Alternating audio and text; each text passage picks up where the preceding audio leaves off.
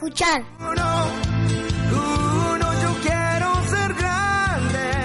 Ahora empieza el programa.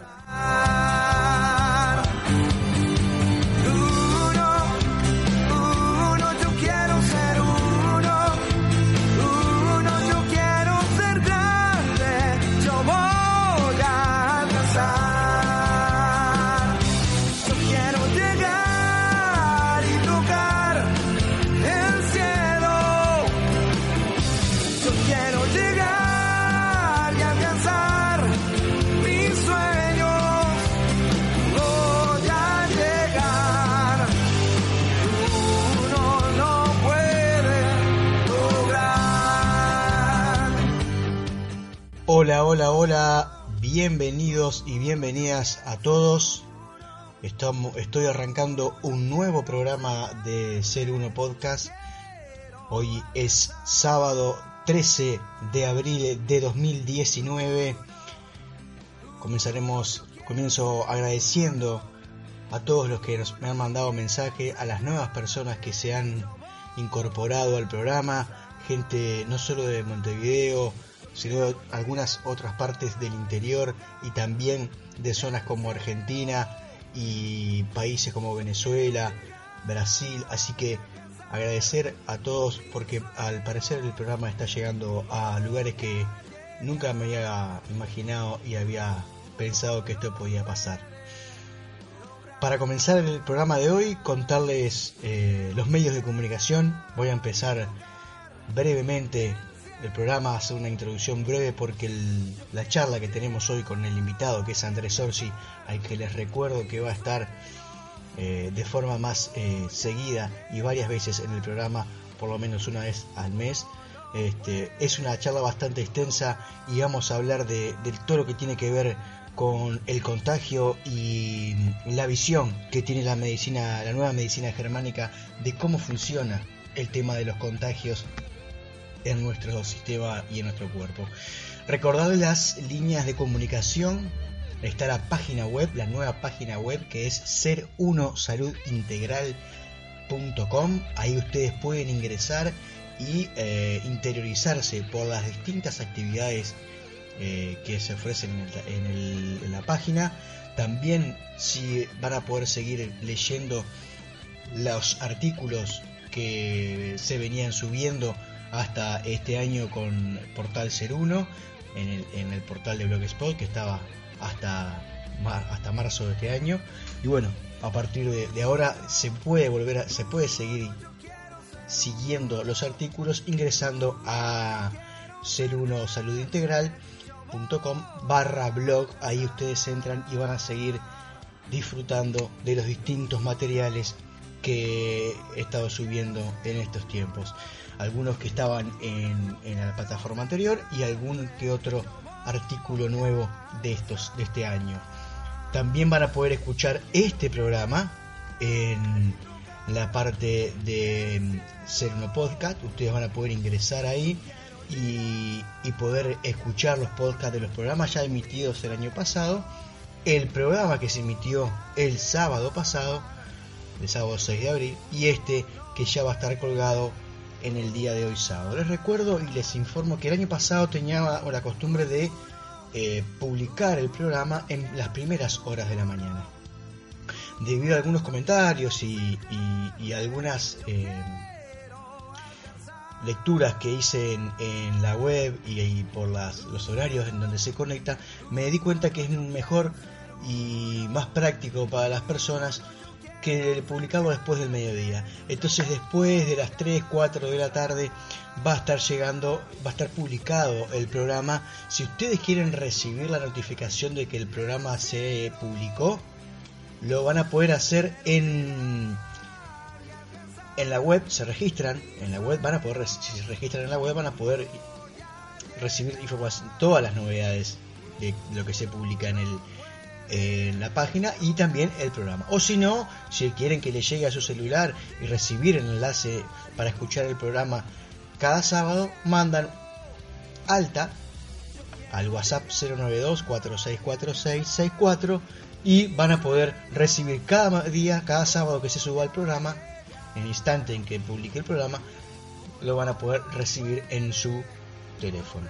También tenemos el Facebook, que es Ser1, lo pueden buscar por ahí, y el Twitter, también, también lo pueden buscar con ese nombre, y el Instagram, que es Fabián Gusoni, Ser1, ahí van a poder eh, también ver todo lo que eh, estamos, estoy colgando en estos días. Ahora sí, sin otra, sin más vueltas, los dejo con la primera parte de la charla que tuvimos con Andrés Orsi. Estamos con una vez más con Andrés Orsi, al que le damos la, bienvenida por, por participar una vez más del programa. ¿Cómo, estás? ¿Cómo te sentís hoy? Bueno, muchas gracias Fabián, como siempre, un gusto, un placer este, estar acá compartiendo estos temas tan, tan apasionantes una vez más. Para los que no lo conocen, Andrés es médico intensivista, eh, se dedica hace años, a su profesión es esa y a su vez trabaja con la herramienta de la nueva medicina germánica. Ya es la segunda vez que, que participa del programa. Eh, para los que quieren eh, escuchar ese programa, está colgado en la página, van a poder volver a escuchar sobre todo el desarrollo más general y más amplio de lo que él hizo este, sobre el descubrimiento del Dr. Hammer y sobre la nueva medicina germánica. Y en esta oportunidad, como lo prometimos en aquella vez, la idea de eh, apuntar a eh, algo más detallado y más específico. Eh, en esta oportunidad queríamos hablar de, porque también fue un tema que mucha gente me lo preguntó y me, me lo solicitó y que genera muchas dudas, cómo funciona el tema de los contagios a nivel de la, de la medicina germánica. Sí, eh, justamente este, Fabián me, pones en un aprieto porque es este, el tema más controversial de toda, yo creo, de todas las leyes biológicas descubiertas por, por Hammer, ¿no? Que, eso es como una, una síntesis de las leyes para arrancar. Sí, brevemente, brevemente me parece que para poner en contexto a, las personas, eh, Hammer, un gran investigador eh, alemán en el año 80, eh, a raíz de, un suceso personal dramático de shock en su vida, descubre que ya venía sospechando que el funcionamiento de, cosas que, vemos en la medicina clásica no, no, no, le convencía, ¿no? que había muchas cosas sin respuesta, que había muchas teorías, muchos dogmas sin demostración. Y bueno, y él eh, encuentra principios en la naturaleza que se cumplen en el 100% de los casos, por lo cual le pone leyes biológicas. ¿ah? y las divide en un cuerpo de conocimiento de cinco leyes biológicas. Primera ley biológica, todo programa especial de la naturaleza, y ya entramos a aclarar, la palabra enfermedad desde este punto de vista no corre más. Hammer le pone programa especial de la naturaleza con sentido, con inteligencia. ¿Sí? O sea, todo cambio en nuestro cuerpo, todo síntoma, todo signo, que nosotros le llamamos enfermedad, pero en realidad es una respuesta biológica inteligente, ¿sí? viene precedida de un shock, de un impacto, una necesidad biológica que no se cumple, que no, que, no está satisfecha, ¿ah? eh, que te agarra de forma inesperada, que te da el punto débil, que te agarra con la guardia baja, que no te lo veías venir, ¿ah? Y que se vive con, como, con un sentimiento de aislamiento extremo, como que pensar, en ese momento tu subconsciente piensa que solamente te puede pasar a vos algo tan impresionante. ¿ah? Esa es la primera ley biológica. ¿no? Siempre hay un shock previo que detona, que gatilla una respuesta biológica en el cuerpo, cambios en nuestro cuerpo, ¿sí? que se dan a nivel eh, sincrónico en la psiquis, en el cerebro y en los órganos. O sea que nuestro organismo eh, es una totalidad, es un, enfoque integrador. Y de forma simultánea. Y de forma simultánea, exacto. Entonces vemos que en este enfoque de la medicina le damos mucha trascendencia a la psiquis, a las vivencias de la persona a cómo la persona procesa los acontecimientos que pasan a su alrededor, con el único objetivo de la naturaleza de sobrevivir, supervivencia pura, activar eh, sistemas de supervivencia en nuestro cuerpo para perfeccionarnos, optimizarnos y seguir evolucionando. Esa es la primera ley biológica. Hammer observaba que habían síntomas y signos que eh, se generaban en pleno estrés, cuando la persona estaba recibiendo el estrés del shock, y signos y síntomas que aparecían cuando la persona estaba tranquila y ya había resuelto ese shock biológico. ¿sí? Entonces ahí descubre la ley bifásica, que es la segunda ley de la naturaleza o segunda ley biológica, ¿ah? Que le llama la ley bifásica, la ley de las dos fases. Una fase primera, luego inmediatamente del shock, que Hammer le, pone el término DHS. Dick Hammer Syndrome, en honor a su hijo Dick. DHS, fase activa, que es la primera fase donde la persona está en estrés impresionante. Hay la señal de resolver. El estrés, el estrés ese es el momento que está viviendo el, el, shock, la situación. Exactamente, inmediatamente antes de que ese golpe te, agarró eh, mal parado, a contrapié, como dicen en, España, eh, que no lo veías venir y se genera una respuesta de eh, mucha energía, mucha adrenalina, ¿ah? para que vos vayas y resuelvas la situación. Suponiendo que haya una resolución del conflicto biológico, Hammer le pone conflicto porque hay una necesidad de mi organismo que no está satisfecha en ese momento, por lo tanto hay una fricción, un conflicto biológico, un shock biológico. ¿sí? Suponiendo que eso se resuelva, entra la fase de reparación, de relajación. ¿ah? A nivel psíquico estoy perfecto, estoy tranquilo, pude resolver esto, pero ahí pueden aparecer síntomas. Y Hammer observaba que habían síntomas también en esa fase en el 90% de los casos. ¿ah? Los síntomas aparecen cuando la persona ya salió del conflicto biológico o shock biológico. ¿Sí? Esa es la segunda ley biológica. Distinguir las dos fases del programa biológico que antes llamábamos enfermedad. Yo te, digo antes llamado porque estoy hablando desde, un nuevo paradigma que remueve todos los cimientos del conocimiento médico actual. Tercera ley biológica. Eh, cada órgano, cada tejido pertenece a una capa embrionaria diferente. O sea que nos vamos al desarrollo ¿eh? filogenético y ontogenético del ser, de todas las especies. ¿sí? Y cada capa y cada tejido y cada órgano, cada capa embrionaria están conectados con un tipo especial de sentir biológico, o sea, de, de forma de vivenciar y de percibir mi realidad. O sea que hay una correspondencia exacta entre capa embrionaria, tejido órgano, vivencia psíquica y adivina qué, microorganismos. O sea que ya nos adentramos a la cuarta ley biológica, donde Hammer establece que para cada capa embrionaria hay eh, especializados microorganismos, bacterias, virus, hongos, ¿ah? que trabajan en conjunto con nosotros. Esa es la cuarta ley biológica. O sea, que si en los programas anteriores veníamos hablando de que no hay células malignas, de que tenemos que salirnos de la hipnosis del cáncer como la bestia que nos está comiendo y nos quiere matar, imagínate lo dificultoso ahora que es cambiar una mentalidad que tiene más de 100 o 200 años en nuestra, en nuestra mente, de que las bacterias y, virus son los agresores que provocan enfermedades y nos vienen a molestar. ¿Se entiende? O sea, por eso radica la controversia de la cuarta ley. ¿Cómo les es cambiar a una persona una creencia tan arraigada de que los gérmenes, los, microorganismos colaboran con nosotros desde, desde, el, desde el origen de las especies? ¿No? O sea que nosotros evolucionamos como seres humanos y los gérmenes ya estaban en la Tierra. Y ellos nos fueron colonizando de a poquito y ayudando a nuestro desarrollo embrionario. ¿Ah? Y nos ayudan hoy actualmente. Esa es la cuarta ley biológica. ¿Ah? O sea que, como para resumir, aparecen siempre en, la segunda fase de la ley bifásica. Exacto. En el momento de que el estrés pasó. Exactamente. Exactamente. Los microorganismos se hacen manifiestos sus efectos cuando la persona acaba de resolver su conflicto biológico o shock biológico, que Hammer le pone el nombre de conflicto lisis. ¿Resolver que estamos hablando de que lo, de que lo resuelva o que...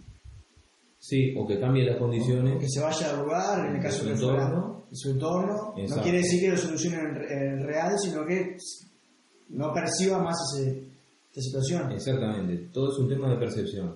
Si el, problema sigue, sigue vigente, por ejemplo, me quiero comprar este, una casa y yo sé cuál es, ya tengo pensado cuál es todo, y me firman los papeles del contrato que sí, va a ser mía la casa, sí, pero al día anterior me avisan que el contrato queda sin efecto porque ya había un comprador que había señado y se habían olvidado, entonces eh, eh, yo sigo sin obtener mi casa. como si fuéramos animales, tenemos que pensar esto. O sea, mi bocado no lo tengo, me lo sacaron del, del buche a último momento. Ahora, todo depende cómo yo procese ese shock, ese impacto, ese conflicto biológico de no poder hacerme del pedazo de comida que ya era mío. ¿Sí? Si yo me resigno, lo libero y ya me pongo a buscar otra casa, ¿no? no voy a tener tantos síntomas, porque eso es una solución, ¿no? O sea, voy a tener síntomas sí, pero los voy a tener más suavizados, más atenuados, síntomas digestivos, por ejemplo, ¿no? Desde una simple diarrea hasta, no sé, eh, no sé, una, pancreatitis, yo que sé, un cólico biliar, lo que venga, ¿no? ¿Sí? Siempre dependiendo de la intensidad del conflicto eso lo habíamos hablado nada Sí, exactamente, dependiendo de, cuán, intenso y cuán duradero sea, tiempo e intensidad. ¿sí? Ahora, si yo eso lo vivo dramáticamente, voy, me peleo, me agarro las piñas, ¿no? lo sigo sin resolver, por lo tanto no, no, voy a entrar en la fase de reparación, no voy a pasar a la segunda fase, voy a mantener activo, activo, activo, activo, activo, activo. Hasta que, se solucione. Hasta que se solucione, o lo pueda rebajar de alguna manera, o me, me lo hagan rebajar a la fuerza. ¿no? Y la quinta ley biológica en realidad eh, es el resumen, es la quinta esencia, como Cameron llamaba, de todo este conocimiento. Es este, la comprensión de que lo que llamábamos enfermedad en el paradigma viejo, hoy se llama programa biológico que tiene un sentido especial en la naturaleza. ¿Cuál es ese sentido? Supervivencia. Seguir vivos, percibir en nuestro entorno señales de alerta, de alarma, de peligro, activar y adaptarnos a esas señales y seguir viviendo tranquilamente. ¿sí? Entonces tenemos que aprender a pensar en términos animales. En la naturaleza salvaje, un animal eh, no tiene los mismos síntomas que, nosotros tenemos. Tiene muy leves o insignificantes. Y la mortalidad en la naturaleza salvaje es muy baja. Estamos hablando de menos de un 1% cuando se activa un programa biológico. En el ser humano yo creo que esa proporción está tendiendo cada vez más a invertirse porque nuestro sistema de vida antibiológico, antinatural, ¿no? Eh, hace que nosotros todo el tiempo estemos bombardeados por potenciales amenazas que podemos percibir como peligro, aunque no sean reales, como vos bien decías, ¿no? y hacen que activemos programas biológicos en nuestro cuerpo cada vez más, mayor intensidad y repetidamente. ¿sí? La quinta ley biológica, entonces, resumiendo, es el corolario, es eh, la comprensión de que todo tiene una lógica, de que todo tiene un sentido en la naturaleza, de que hay una inteligencia que a través de leyes eh, tiende a que nosotros sobrevivamos. Por lo tanto, quedan desterrados de este enfoque los conceptos de malignidad, de cáncer, ¿no? como algo más. De casualidades, de, casualidad, de, errores, errores, de desperfectos mira, me embromé esto, ¿y por qué te pasó? Ah, no sé, porque me dijo el, eh, que, el, páncreas se había dejado de funcionar, ¿y, ¿y por qué? Y, bueno, porque a veces pasa que se rompe, bueno, en fin. ¿No? Entonces, esto, las cinco leyes biológicas, es un pantallazo muy rápido, ¿no? Muy general. Pero claro, ahora no tenemos que dedicar a la cuarta ley. Yo no sé si querés entrar por diferenciar los distintos agentes que aparecen en ese momento, o, sea, que, es que es un que es un virus, que es una bacteria, que es un hongo, o Sí, resulta que el Hammer se da cuenta y documenta, ojo que esto está documentado, porque hay personas que actualmente eh, refieren que la cuarta ley, algunos dicen que tiene que ser abolida, no la reconocen como ley, y otros dicen que tiene que ser reestructurada y modificada. Yo pienso también que sí, que hay que reestructurarla y modificarla, este, pero bueno, eso ya es otro tema. Pero no abolirla, porque en realidad eh, Hammer documentó, hizo biopsias, hizo cultivos, hizo eh, mucha experimentación. Estamos hablando de que Hammer no era una persona común, era una persona superdotada, una persona que se adelantó 50 años a su, o más ¿no? a su época y bueno, este, fue castigado duramente eh, solamente el descubrimiento de la cuarta ley ya le hubiera merecido un, premio Nobel en el caso de que los premios Nobel no fueran un, fraude, ¿no? Como siempre decimos, Y la primera ley y la segunda, uno cada uno, Para que tengan una idea de, la magnitud del descubrimiento que estamos hablando, ¿sí? Entonces Hammer descubre que hay microorganismos más viejos, más arcaicos como los hongos y las micobacterias, entre ellas la, micobacteria en tuberculosis, el bacilo del Koch, Justo ahora hay un tema con la, claro, tuberculosis. Y gérmenes más nuevos, más modernos, como las bacterias, por ejemplo, estafilococos, estreptococos. Y bueno, y los virus. Eh, los virus tenemos que, que hacer una salvedad porque hay varios científicos disidentes que se han propuesto demostrar que los virus no serían partículas vivas, como nos han hecho, digamos, eh, creer, ¿no? Serían subproductos, serían este, péptidos, este, moléculas, ¿ah? este, que se liberarían en los procesos de reparación de tejidos y órganos. ¿Que los liberaría el mismo, el mismo, el mismo cuerpo? El mismo, el mismo organismo, claro, el mismo organismo. Sí, sí, sí. Acá estamos eh, vos vas caminando por la calle, ¿no? Y ves una baldosa con una grieta, ¿no? Y por esa grieta se van asomando pastitos, ¿no? O hierba, ¿no? ¿no? Esto es lo mismo que creer que lo que provocó esa grieta en la baldosa fueron los pastitos que estaban ahí. Ok. ¿No? En realidad, eh, los microorganismos siempre estuvieron, están y van a seguir estando, y no son nuestros enemigos. Ellos colaboran eh, hacer una convivencia armónica con todas nuestras capas embrionarias, con todos nuestros eh, comandos cerebrales. Entonces, eh, eso, ¿sabes? La tranquilidad que te da. Este, la persona que llega a comprender esto a cabalidad vive más tranquila, no está sometida a, los miedos que, nos bombardean los, medios masivos de comunicación, los más media, ¿no? Que algunos le llaman los, más mierda, ¿no? Pero bueno, perdón por esta expresión. porque justamente, ahora lo vamos a hablar eso de los medios masivos de comunicación, este, cómo para explicar las epidemias. Hoy en día, gracias a que existen los medios masivos de comunicación, es posible, es posible tirar una bomba de información que meta en pánico a una gran masa de gente, por ejemplo, mil personas escuchan una noticia de que hay un virus mortal llamado con Chincagua, ¿no? por ejemplo, que en los próximos meses va a venir a, Uruguay y va a afectar a la población. Personas que, se nutren del informativo todos los días, de la radio, de las noticias, y de los mil personas, ponerle que 100... Que son unos cuantos. Estamos hablando de un caso hipotético, ¿no? De, los, de, los que, de las que, que, se informan desde los medios de comunicación, estamos hablando de un porcentaje muy alto de. Por supuesto, de, que de, las mil personas, 100 este, sientan eh, amenaza, me huele mal, algo va a pasar acá y es una gripe rara, la definen como síntomas respiratorios, como dolores articulares, todo. Entonces, ¿por qué no las mil personas entraron en la epidemia y solamente un determinado porcentaje? Porque esas personas vivieron sincrónicamente, gracias a un mismo detonante, un mismo conflicto biológico. Acá ya nos metemos de lleno, Teo. Nosotros decimos shock biológico para no usar la palabra conflicto a la ligera, porque tendemos a usar conflicto para todo y en realidad conflicto es una necesidad biológica amenazada en, cumplirse. Entonces preferimos decir el shock biológico, que queda más contundente. ¿El shock biológico cuál es? Como más instantáneo y más, más potente. El shock biológico es, hay peligro en el ambiente, algo me huele mal, algo va a pasar. Entonces, se puede vivir este, colectivamente un shock biológico.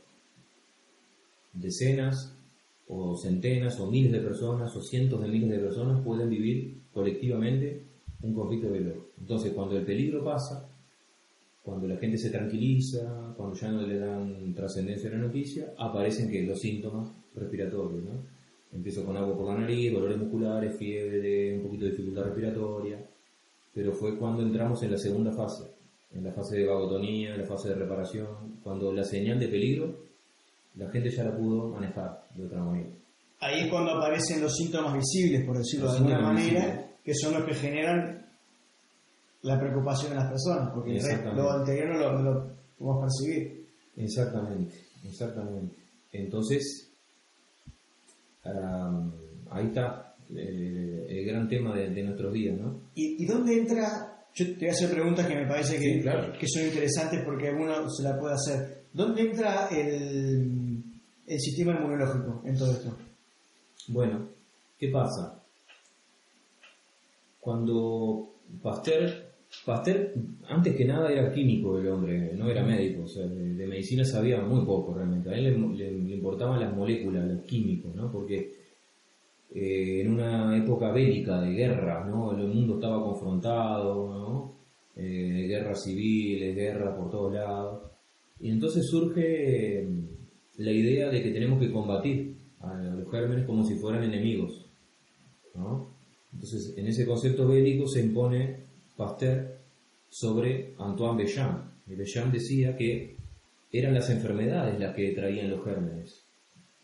Y Pasteur decía que no, que los gérmenes provocaban las enfermedades. Adivina quién ganó. Pasteur. Pasteur, le hacemos monumentos, le hacemos universidades, le hacemos institutos. ¿Y Béchamp qué pasó? Desapareció de la faz de la Tierra. Nadie sabe lo que fue de su vida. no hay ni una mísera clínica que se llame Antoine. No, no, al contrario, porque eh, Pasteur se, puso en la, frenética tarea de, crear antibióticos, o sea, moléculas químicas sintetizadas químicamente para matar, con el objetivo de matar al enemigo, matar al maligno, matar a, lo que nos embromaba. Entonces, vos fíjate que desde este paradigma, el concepto del sistema inmunológico, tal como lo conocemos, eh, cae, cae por su propio peso. No es un sistema de defensa, Viste que cuando vas al médico te dicen, ¿por qué me agarré este virus, doctor? No, porque si la defensa baja, ah, está, y todos nos quedamos contentos. Pero nada, o sea, eso no es decir nada. ¿Se entiende? Entonces, sí existe un sistema que coordina. En realidad, según lo que vos estás contando, todo el cuerpo es un sistema inmunológico, porque todo el tiempo está buscando la manera de, de seguir sano, por decirlo de alguna manera. Exactamente, eh, para conservar lo que nosotros le llamamos en medicina la homeostasis, el equilibrio, el equilibrio, fisiológico en nuestro organismo. Eso es lo que tenemos que mantener, ¿ah? recuperarlo cuando lo perdemos lo más rápido posible. ¿sí? Entonces, claro, sistema inmunológico como sistema de barrera, de defensa, no, no cabe acá, porque es un concepto bélico, bien propio de hace más de 100 años, cuando el mundo vivía de guerra en guerra, entonces siempre había un, enemigo, un enemigo. Y económicamente no te olvides que les vino muy bien, ¿no? crear antibióticos para atacar todo lo que se consideraba como un microorganismo invasor. Entonces, el sistema inmunológico sería un sistema coordinador, un sistema de intercomunicación, un sistema modulador, un sistema optimizador de todas nuestras respuestas biológicas. O sea, las bacterias y los, y los microorganismos los hongos, reciben señales del cerebro y de los tejidos en reparación para que acudan al lugar donde se necesitan en el momento indicado, en la cantidad adecuada y con la intensidad apropiada. ¿Se entiende? Se entiende. O sea que hay una cascada de señalizaciones, bioquímica, como le quiera llamar, que hacen que, que, los microorganismos trabajen de una forma inteligente y coordinada en nuestro cuerpo. Es más, el vacilo de Koch ya cuando recibimos el impacto del shock, el DHS, que es el miedo a la, muerte de los pulmones, por ejemplo, en las guerras, por ejemplo, en la guerra mundial, ¿no? ¿Qué, te parece que puede sentir una persona que está en plena guerra? que el de Koch es de la tuberculosis. Tuberculosis, exacto. No, no, bien, bien la acotación. Una, una, persona que está en Siria, por ejemplo, que le están cayendo misiles eh, al lado todo el tiempo. ¿Qué siente? En cualquier momento la queda, en cualquier momento la queda. Y eso es real, eso es arcaico. no, hay, imaginación. En el próximo misil me muero, ¡pum! ¿No? Entonces es, se levanta la, la, guerra, dejan de caer misiles, hay paz, la gente recupera su calma, su tranquilidad, empiezan con síntomas respiratorios, todos con catarro, fiebre, decaimiento. ¿Qué pasa ahí? Se resuelve miedo a, arcaico a la, a la muerte, ¿no? Entonces, en la primera fase no habían síntomas. ¿ah? Habían procesos en el cuerpo, pero no eran pero había síntomas. Crecimiento, había crecimiento celular en los pulmones. ¿Por qué? Porque el pulmón tenía que mejorar su función para poder correr más rápido, porque me están queriendo matar. La bestia, el depredador, está corriendo y, y están creciendo los alvéolos pulmonares para procesar más oxígeno y anhídrido carbónico para correr. Y en la segunda fase ya esos crecimientos celulares ya no son necesarios, por lo tanto el vacío de Koch viene y los degrada, los degrada, los caseifica, los necrotiza y los elimina por la expectoración. ¿Sí? Pero fíjate que el vacío de Koch ya desde el momento del impacto del shock, desde el DHS, ya está creciendo en la sangre. Eso lo descubrió Hammer, no sé cómo hizo, pero lo documentó. Este, los trabajos están en alemán, así que este, da un poco de, trabajo, pero se, puede entender, sí. Desde el momento del impacto ya está creciendo el, el vacío de coche en la sangre, ¿ah? en la cantidad apropiada para cuando llegue el momento de degradar y demoler ese crecimiento celular. O sea que si será orquestado de forma inteligente todo, ¿no? Me di una sirimba un domingo en la mañana cuando menos lo pensaba. Caí redondo como una guanábana sobre la alcantarilla. ¿Será la presión o me ha subido la bilirrubina? Y me entró una calentura y me fui poniendo blanco como bola en naftalina. Me llevaron a un hospital de gente, supuestamente. En la emergencia recepcionista escuchaba la lotería. Alguien se apiada de mí, grité perdiendo el sentido. Y una enfermera se acercó a mi oreja y me dijo, tranquilo Bobby, tranquilo.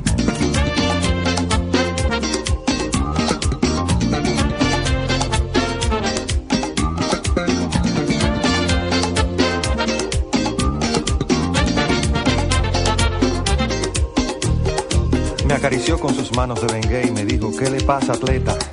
Y le conté con lujo de detalles lo que me había sucedido. Hay que chequearte la presión, pero la sala está ocupada. Y mi querido, en este hospital no hay luz para un electrocardiograma. Abrí los ojos como luna llena y me agarré la cabeza. Porque es muy duro pasar el Niágara en bicicleta. No me digan que los médicos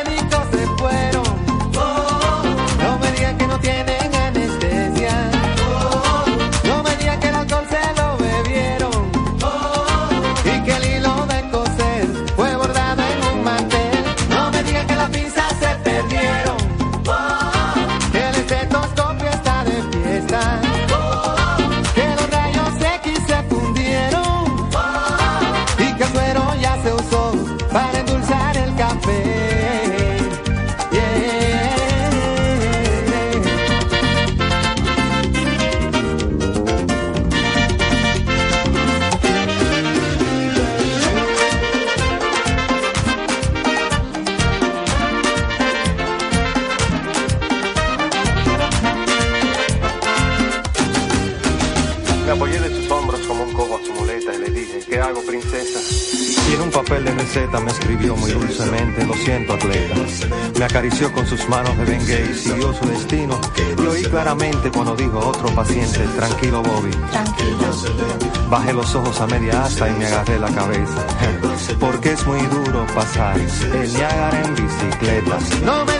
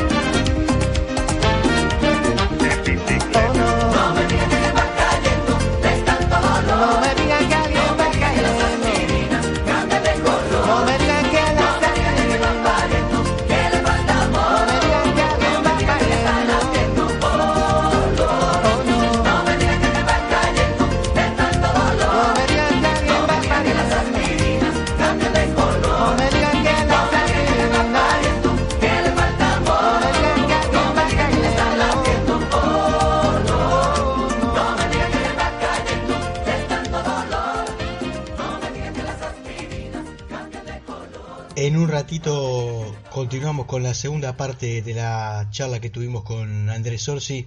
Ahora contarles, como todas las semanas, algunas actividades de algunos amigos.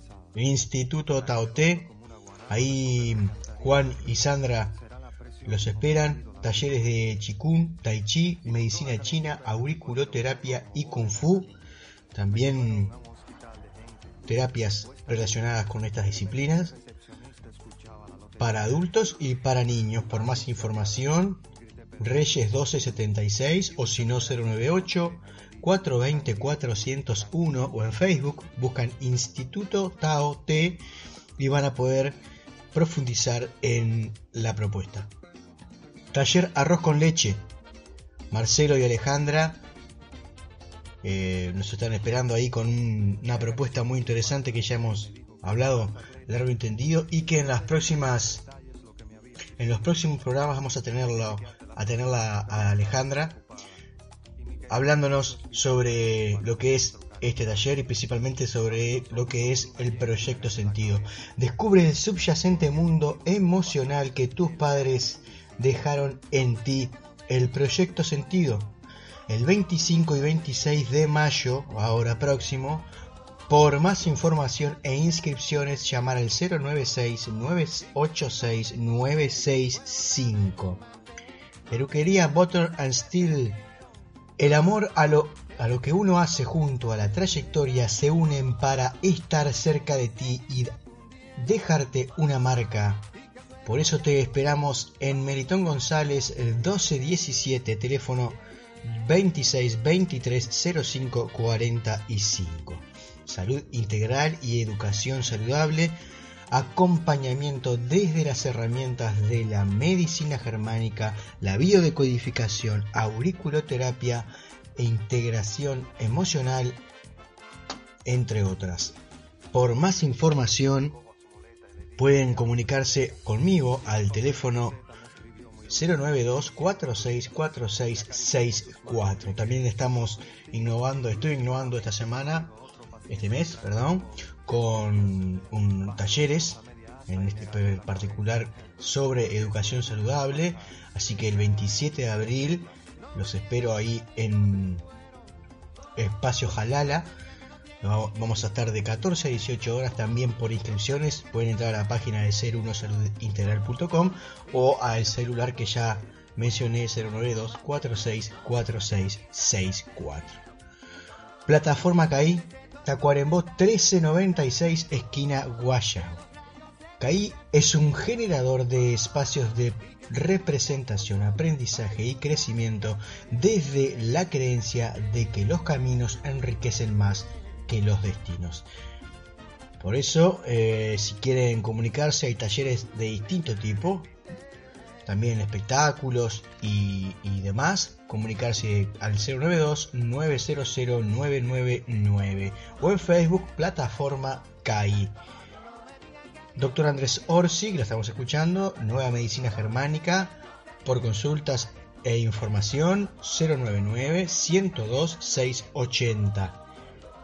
Taller Cristálida, taller de música y plástica durante todo el año. Pablo, eh, Nacho y Bea los esperan ahí también, amigos de hace muchos años. Por más información 099 828-155 o en Facebook Taller Cristálida. Jalala Espacio Creativo, lo acabamos de mencionar. Biodanza, ballet, teatro, expresión, yoga y pilates. Por contactos, jalalauy.gmail.com o si no me buscan en Facebook Jalala Espacio Creativo. Jalala se escribe con doble L en las dos oportunidades. Bien, continuamos entonces con la segunda parte de la charla que tuvimos con Andrés Orsi, que está eh, bastante interesante.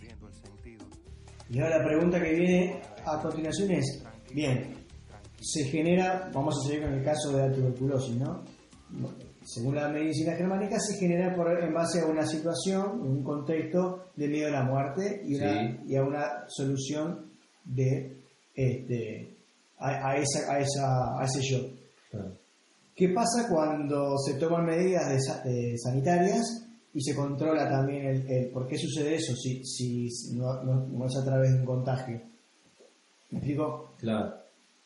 ¿Cómo, cómo, cómo hace que la... Cómo, este, hay una epidemia de tuberculosis, vamos a hacer esto. Y eso en muchos casos funciona. Exacto. ¿Por qué funciona desde la medicina germánica? Claro, funciona porque eh, cuando una persona este, desarrolla lo que llamamos tuberculosis, o sea, un programa biológico ¿no? de alvéolo pulmonar, ¿no? endodermo, reparación, para hablar en terminología este, de las cinco leyes biológicas, ¿sí? esos procesos, debido a que el miedo fue muy intenso y durante mucho tiempo, esos procesos pueden ser peligrosos para la vida de la persona. Y acá entramos en otro terreno muy escabroso, que por más que los microorganismos sean eh, simbiontes, colaboradores y trabajen con nosotros, vuelvo a repetir, debido a que nuestro sistema de vida social está tan pervertido de, forma biológica, antibiológico, antifisiológico, una persona es capaz de tener miedo a la muerte durante muchos meses o muchos años y con mucha intensidad. Eso en el reino animal salvaje no pasa. No existe, claro.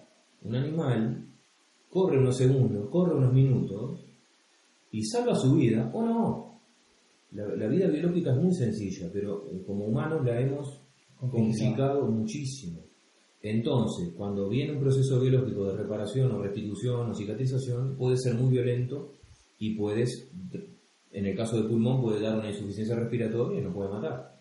O sea, una, una reparación puede ser peligrosa también. Exactamente. Entonces ahí una unidad de terapia intensiva como... O sea, en ningún momento ni Hammer ni, ni los que hasta el día de hoy siguen con la medicina germánica niegan el tratamiento médico para los casos en que sea de forma riesgosa para, para, la vida de la persona. No, al contrario, no, no. Pero sí, cada caso tiene que ser evaluado de forma individual. Si esa persona necesita determinado tratamiento, se hace. Si necesita cirugía, se hace. Si necesita antibióticos, se hace. Si necesita esto, se hace. ¿no? Ahora, no es, por eso te digo, eh, esto hay que tener mucho cuidado de no radicalizarse. Porque hay muchas personas que conocen esto y ya se radicalizan y eso también es peligroso, como si no lo supieran. ¿no? Entonces más vale eh, tener una postura de sentido común, de sensatez con este conocimiento. ¿Sí? Eh, lo mismo pasa, por ejemplo, cuando uno va a una zona donde hay gérmenes que no son endémicos. Donde yo, ponele que nosotros dos ahora estamos reunidos acá, en Montevideo, vamos de la nada al medio de la selva africana.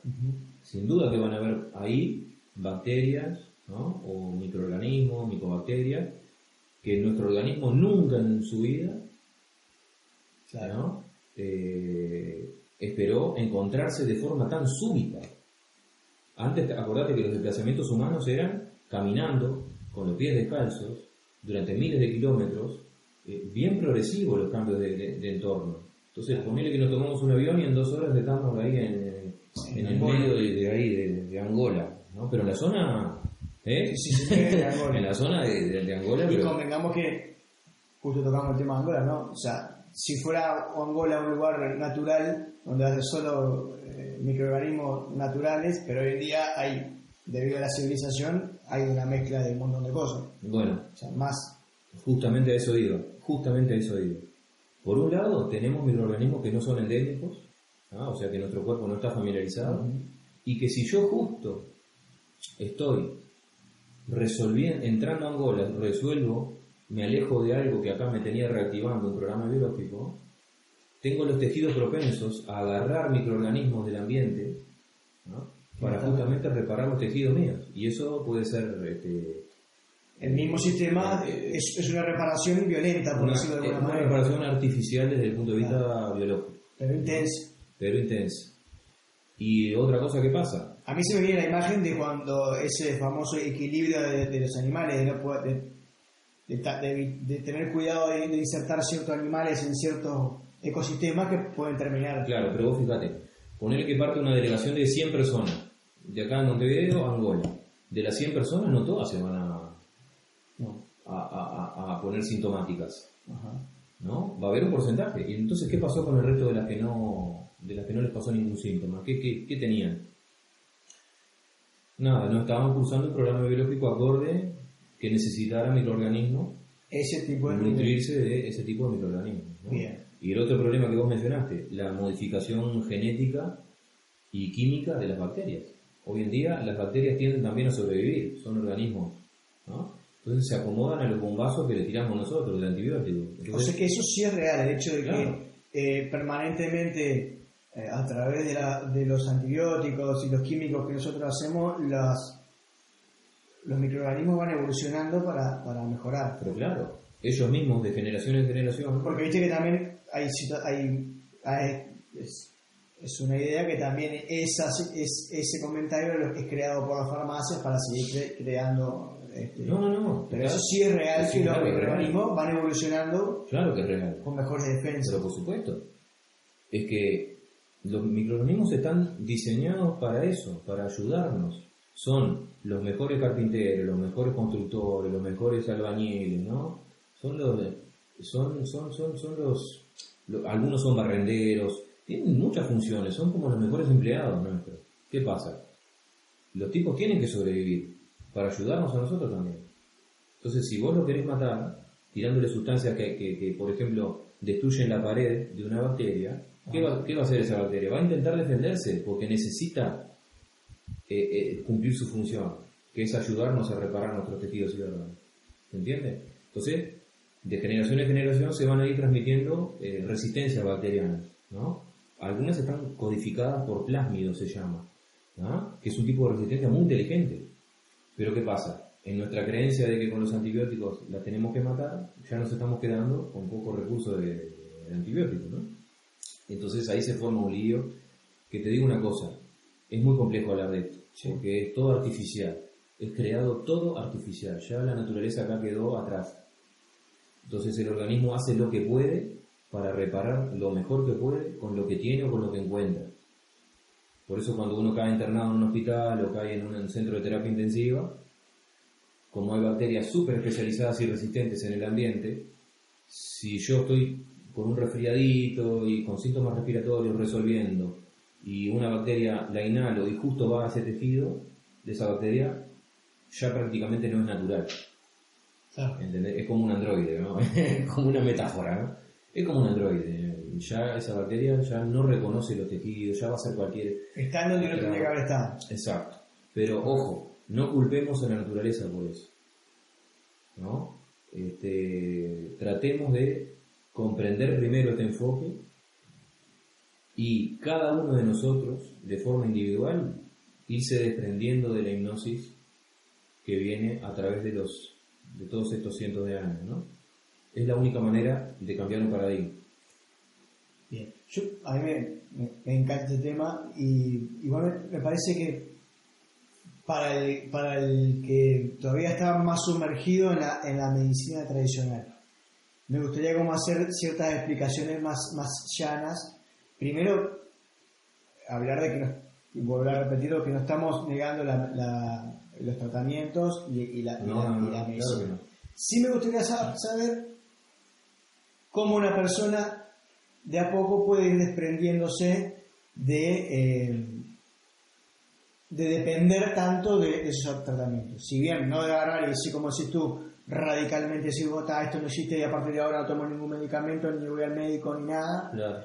Pero sí cómo hacer, o, qué decido de una persona, decir, bueno, eh, de esta manera o bajo esta postura, o tomando estas, estas actitudes, vos podés ir de a poco eh, trasladándote a, una nueva visión.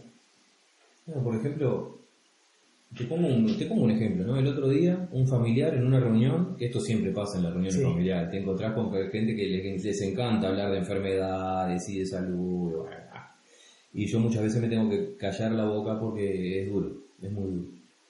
Y me dice, no, porque el vecino tiene conjuntivitis, este, eh, la persona que vive conmigo tiene conjuntivitis, y yo ya estaba esperando que viniera la conjuntivitis. Entonces el, jueves de, de, mañana amanecí con conjuntivitis. ¿Está? Perfecto, digo yo. Este, ¿en, qué ojo es?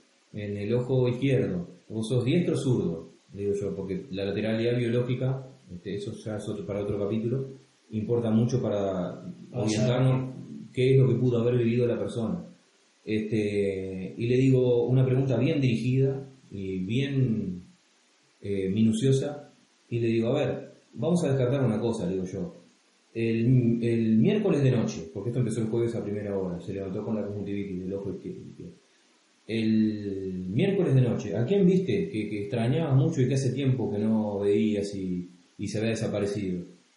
Y queda muda la persona. Ah, sí, me dice. Sí, vi a fulana. Dice, una amiga. Y se pregunta, ¿esa amiga para vos es como una madre? ¿Te da consejos? Ah, sí, sí, está listo, ya está. ¿Se entiende? O sea que esa persona activó un programa biológico de separación visual ¿ah? este, que eh, impacta en la conjuntiva ocular, ¿ah? cuando es de grado leve, ¿sí? resuelve ese miércoles de noche y la reparación se prolonga hasta el jueves y estuvo ahí unos pocos días. ¿Qué te quiero decir con esto? Que la, interpretación de la persona era de que andaba un virus circulando en el aire ¿ah? y que otras personas lo contagiaron a él de eso. ¿Se entiende? Pero justamente esa persona vivió un shock biológico. O sea, que en la inmensa mayoría de los casos nosotros podemos identificar en la persona o en nosotros mismos una vivencia de un shock biológico, en un contexto donde hay mucha gente en el ambiente con lo mismo. ¿Se entiende lo que voy? Por ejemplo, una delegación de jugadores de fútbol va a comer a un restaurante y de toda la delegación de 33 personas, solo 7 se agarran una gastroenterocolitis enorme y bueno, dicen que, que, fue una intoxicación alimentaria, pero el resto de los jugadores, ¿qué le pasó? Que no se intoxicaron. El sistema inmunológico estaba óptimo. Exacto. Entonces después investigando nos damos cuenta de que habían habido cambios en el plantel y ciertos jugadores habían eh, recibido un shock de bocado indigesto que, no podían creer que un compañero de ellos este, los hubiera delatado por un problema que hubo, en fin. Entonces vos decís, claro, esas siete personas vivieron un programa biológico ¿no? de bocado indigesto, mucosa digestiva, intestino delgado, colon. ¿ah? Es más, ¿cómo podemos estar seguros de que esas personas vivieron un programa biológico y no fueron contagiadas por algo externo o intoxicadas por algo externo? ¿Cómo podríamos hacer? Hacerles una, imagen del cerebro. Si le hacemos una tomografía de cráneo a las, 33, a las 33 personas de la delegación de futbolistas, veríamos los focos de Hammer en los sitios que comandan intestino en los siete jugadores que tuvieron los síntomas digestivos en forma de gastroenterocolitis, diarrea, vómito. Y los otros no veríamos el foco de Hammer. ¿Se entiende lo que voy? Sí, está claro. Pero acá me gustaría hacer dos puntualizaciones, dos matices. Por eso dije que la ley, la cuarta ley, tendría que ser reformulada y adaptada. Hay situaciones donde pueden haber intoxicaciones reales, ¿sí? Perfecto. ¿Qué pasa? Ya esas bacterias que nos pueden intoxicar ya no son bacterias, ya lo dijimos, son mm, tienen tantas modificaciones en sus moléculas, en su ADN, que ya no se comportan como bacterias naturales, vienen de entornos artificiales, entonces actúan como, como tóxicos, como sustancias químicas. ¿Se entiende? Si yo voy y, consumo aluminio, plomo, me intoxico. A mercurio, me intoxico y me muero. De hecho, las intoxicaciones no forman parte de, de las cinco leyes biológicas.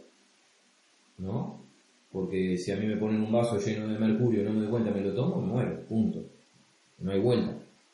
¿Sí? O sea que hay que tener mucho cuidado, porque pueden haber casos donde sí puede representar una intoxicación por una sustancia externa.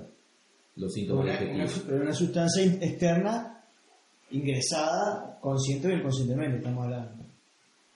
O decís, o, te, tomaste algo sin querer, o se, te ingresó algo sin, sin querer. Claro. Eh, se me viene el ejemplo, yo qué sé, si, si se cambia la dosis de un medicamento, o, eh, en esos casos estamos hablando de que son interrupciones eh, directas de, a los organismos. Claro. Y hay casos también donde pueden... Que volvemos a lo mismo, volvemos a lo mismo, a través de, la intervención de, del hombre. Totalmente. No de la naturaleza. No, Exactamente. Y hay casos donde la persona puede hacer síntomas en representación de otra. ¿Se entiende? Por empatía. Bien. ¿No? Eh, Hammer ha contado varios casos, y yo he visto muchísimos casos, donde la persona no encontramos un conflicto biológico, un shock biológico, no encontramos una intoxicación, y sin embargo la persona está tan hermanada, está tan en espejo con la otra, y de hecho hay unos científicos que le llamaron neuronas espejo, ¿no? que están en la parte frontal, que se empatizan tanto con la otra persona que la persona puede hacer síntomas que mimetizan lo que está viviendo la otra persona. De solidario nomás. De solidario, solidaridad, exacto. solidaridad sintomática, eso lo podemos patentar, ojo. Eso ya quedó grabado.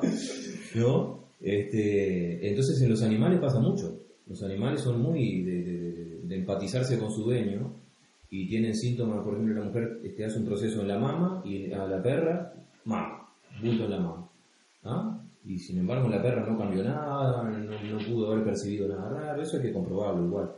Pero se entiende lo que voy, hay que ser muy cuidadosos y analizar cada, caso, particular, descartando todos los factores en juego, poniendo todas las cartas sobre la mesa para poder ayudar a una persona a comprender a cabalidad esto. Bueno, y en ese tema, por ejemplo, porque yo lo he escuchado muchas veces, ah, bueno, está, pero eh, cada caso en particular, sé qué, entonces que hay que atender a cada persona en una epidemia, por ejemplo. Si hay que atender a cada caso, ¿cómo se hace para atender eh, a miles de personas, una por una? como que diciendo que la forma más sencilla de, solucionar el tema es una inyección y tal luego. ¿Me, explico? Como que se utiliza ese argumento de que, bueno, está, cada caso en particular, si se, si se hiciera así, sería imposible atender, por ejemplo, una epidemia. Y sí, sí, la respuesta es sí. Se haría imposible atender una epidemia, como de hecho se hace hoy, es imposible atender una, epidemia. Pero bajo la, la, visión y la forma de verlo hoy en día. Claro. Si fuera al revés, no habría epidemias. Y habría mucho menos, sí. O, habría una forma de, saber eh, por dónde viene. Lo que pasa es que no te puedo decir cómo sería, cómo sería, no te puedo decir, porque hemos modificado tanto nuestro, nuestro código biológico, lo que nos dice nuestra, nuestra parte animal, la hemos cambiado tanto que ya hoy no sabemos qué es artificial y qué es natural. Hemos cambiado todos los patrones de la naturaleza, hemos creado una raza totalmente diferente, la raza humana, que no tiene ni, comparación con otras razas de animales, entonces llega un momento tan confuso que hoy en día no hay respuesta para muchas cosas. Incluso dentro de las cinco leyes biológicas tampoco hay respuesta para muchas cosas. En la medicina oficial ni te digo. ¿ah? Entonces es complejo. Este, no te podría decir cómo sería, pero lo que sí te puedo decir es cómo podría ser una solución para, para esto. Que cada persona vaya saliendo de esa hipnosis, vaya perdiendo el miedo. Entonces eh, nosotros podemos hacer que esa persona esté blindada, esté protegida frente a un shock provocado por los medios masivos de comunicación, por maniobras este, de otro tipo, por tratamientos, por, en fin, estar preparado para cómo, cómo gestionar, eh, en caso de tener un shock, cómo gestionarlo para provocar la, mínima repercusión en mi organismo posible y seguir vivo tranquilamente. ¿Sí? Como para ir cerrando, te voy a hacer dos preguntas. Sí. Una, ¿cómo, cómo hablamos de esto a un padre.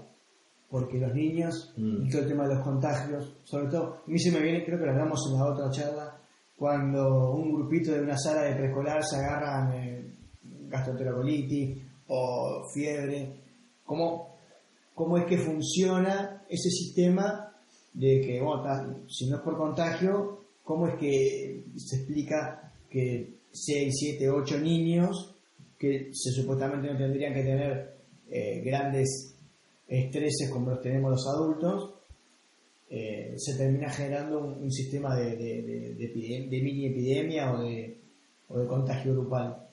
Claro, yo te, diría, yo te, diría, que hoy en día funciona al revés. Los niños eh, tienen más estrés que los adultos, porque todavía están saliendo de la etapa de, pureza, ¿no? Este, son más inocentes, son más naturales, viven de acuerdo a cómo sienten, son más coherentes consigo mismos. Entonces, ¡pah! le tiramos un shock que el niño dice esto, no tiene sentido común, esto es ilógico.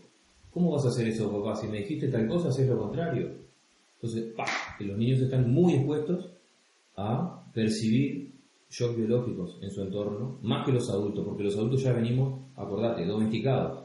Ya venimos domesticados, ya cuando tenés 30, 40 años, ya estás perdido. Ya estás metido en, los sistemas culturales de condicionamiento. Ah, 35. ¿Eh? ¿No? Y el niño todavía está queriendo creer que esto no funciona así y ¡pa! Recibe, recibe las balas y se la... no, mal. Entonces, es, yo te diría que cómo decir, qué decirle a un padre. Yo conozco muchos padres, por suerte, que ya manejan las leyes biológicas con sus hijos y es lo más lindo que puede pasar en la vida de una persona. Que ya desde chiquito ya vas haciendo las correlaciones entre estos principios. Y el padre mismo sea el que le diga, ah, viste, que en tu clase, ¿cuántos son en tu clase? 20. Ah, ¿y cuántos se, se, tuvieron síntomas este, digestivos? Ah, no, solo cuatro.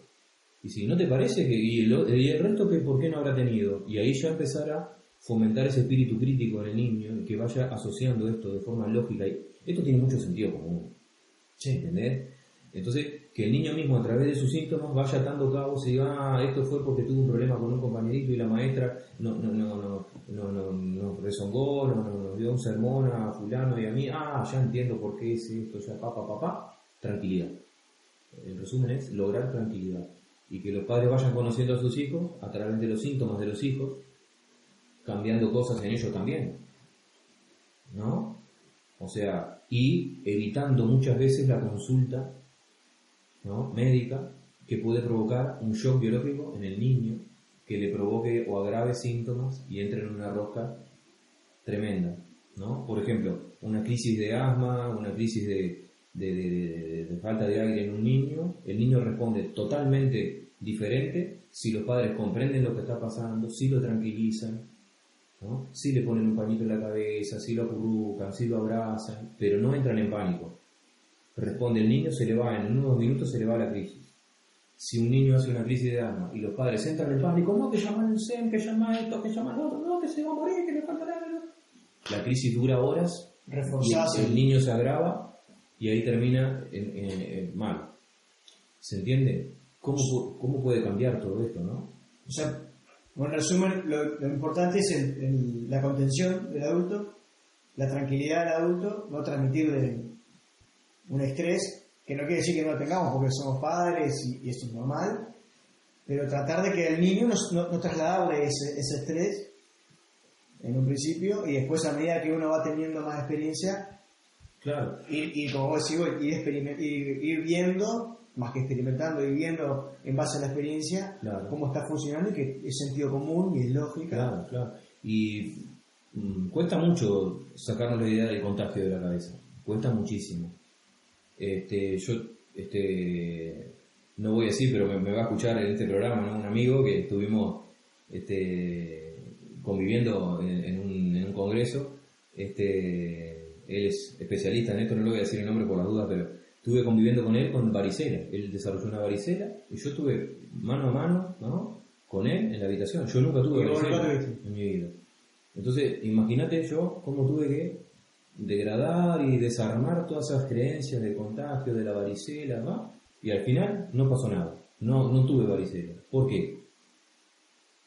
Porque yo no estaba con un conflicto biológico o un shock de separación que afectara mi epidermis. Afectara, perdón, es una palabra del paradigma viejo. Que impactara sobre mi epidermis para que se reparara de una forma este, violenta con, erupción cutánea y, mucho prurito y fiebre. Yo no estaba acusando eso. ¿no? Por lo tanto, el supuesto virus de la, de la varicela en mí no hizo nada. Ahora, si yo hubiera entrado activado un shock biológico a raíz de eso que veía y si me quiero separar, me quiero separar porque me va a contagiar, me quiero separar porque me va a contagiar, probablemente mi piel también fuera a tener reacciones biológicas y el virus de la varicela que andaba en la vuelta, si hay, podría, lo podría haber hecho también en representación. Es complejo, pero ¿se entiende? Debido a que, a que tuve esta formación durante estos años, en estas leyes, he podido desarmar hipnosis que hubieran provocado síntomas en mí.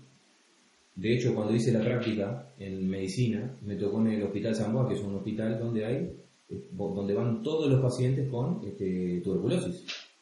¿Ah? Y yo ya había leído algo de esto, de ¿Ah? Y viste que te obligan a usar un tapaboca, hermético totalmente, N95 que le llaman, ¿no?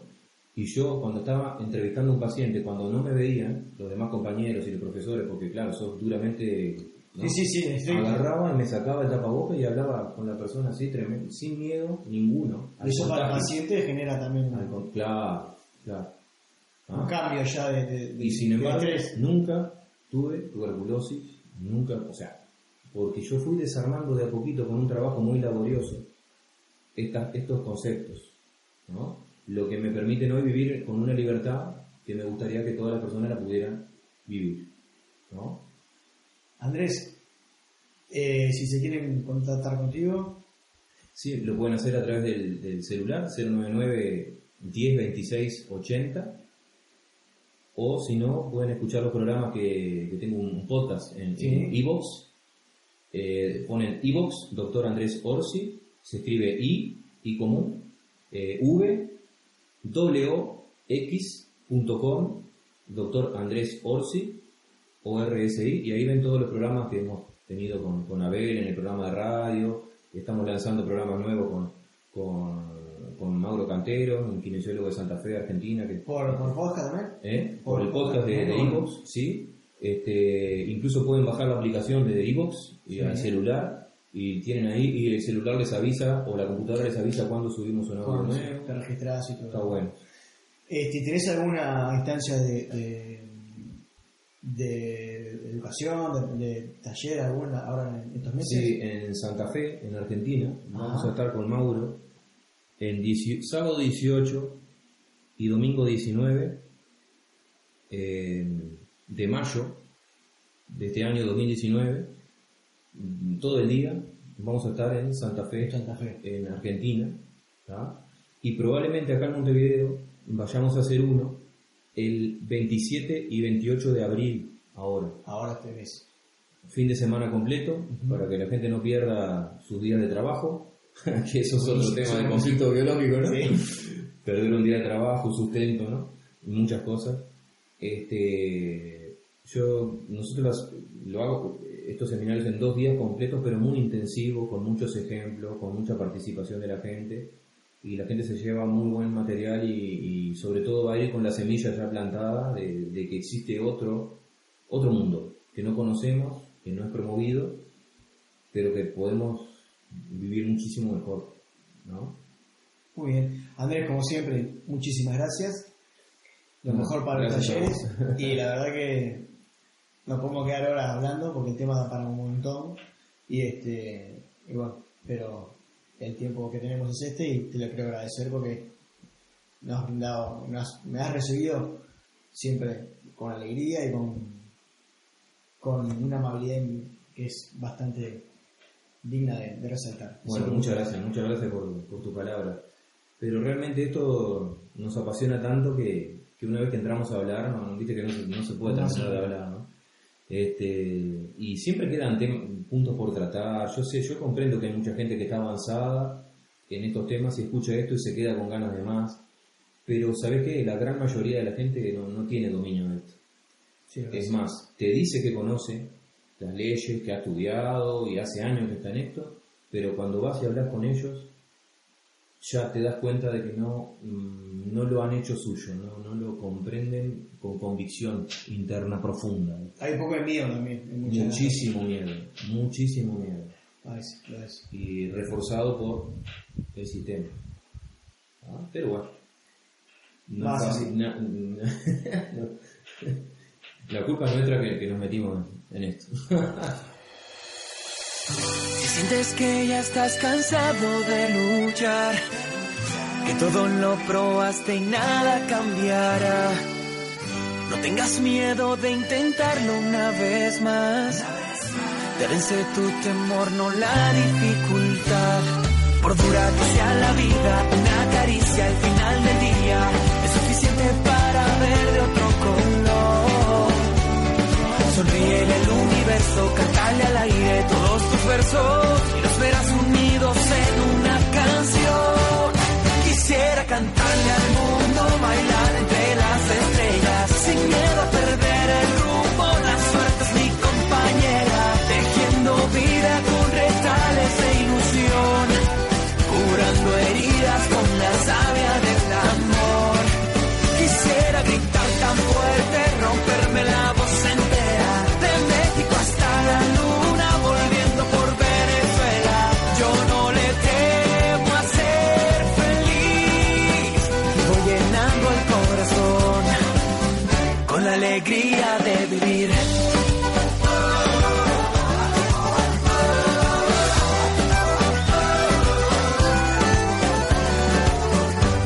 tus lágrimas te impidan ver el sol. Cada mañana te regala su calor. Oh, no hay ningún mal que dure una eternidad. Los buenos tiempos siempre llegan al final. Por dura que la vida, una caricia al final del día es suficiente para ver de otro color.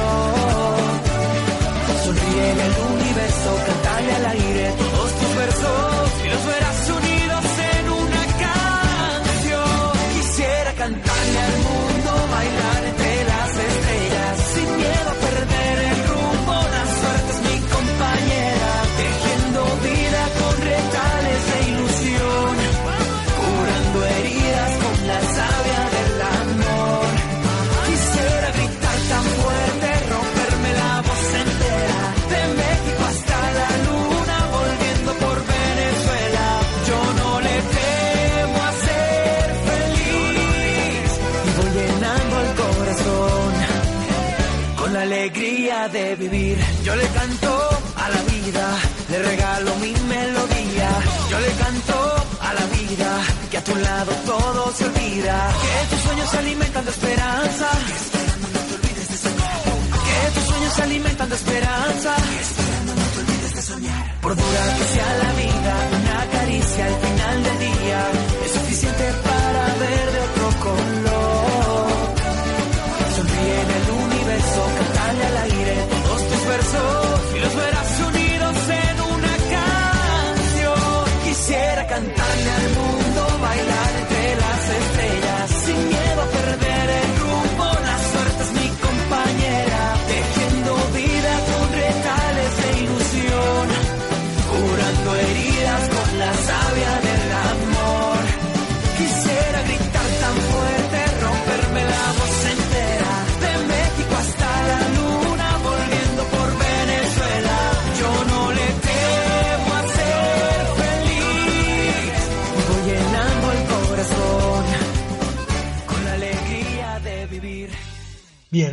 que interesante la charla que hemos tenido hace un, hace un tiempo.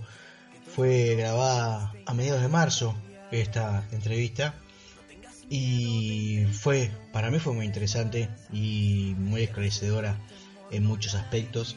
Eh, Siempre la idea es compartir una forma diferente de ver las cosas sin ir en contra de nada simplemente una nueva visión y que cada uno pueda tomar de lo que escuchó lo que más le resuene, lo que más le sirva. De mi parte agradecerles, recordarles que nos encontramos en Facebook, buscan Ser Uno en Facebook y van a encontrar eh, la página, la, fanpage, buscan ahí en Facebook, en Twitter, en Instagram, en la página ser1saludintegral.com o al 092 464664 se pueden comunicar conmigo, con Fabián y este, si envían la palabra alta, recibir el programa cada sábado como está siendo costumbre desde el año pasado. Muchísimas gracias por estar de otro lado. Quiero desearles de todo corazón que tengan una feliz semana, que pasen muy bien y que en esta Semana Santa, Semana de Turismo, o como a ustedes más les guste llamar, puedan aprovechar para hacer lo que sienten, lo que tengan ganas, estar con quien quieran, con quien sientan. Así que felicidades a todos aquellos que puedan disfrutar de esta semana. Los dejo como siempre con un tema para cerrar el programa. Que pasen muy bien. Chao.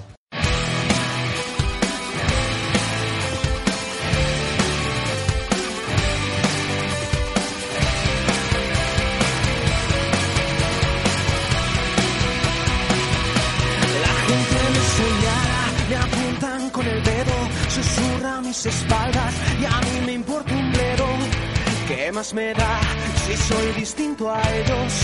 No soy de nadie, no tengo dueño. Yo sé que me critican, me consta que me odian, la envidia les corroe, mi vida les agobia. ¿Por qué será?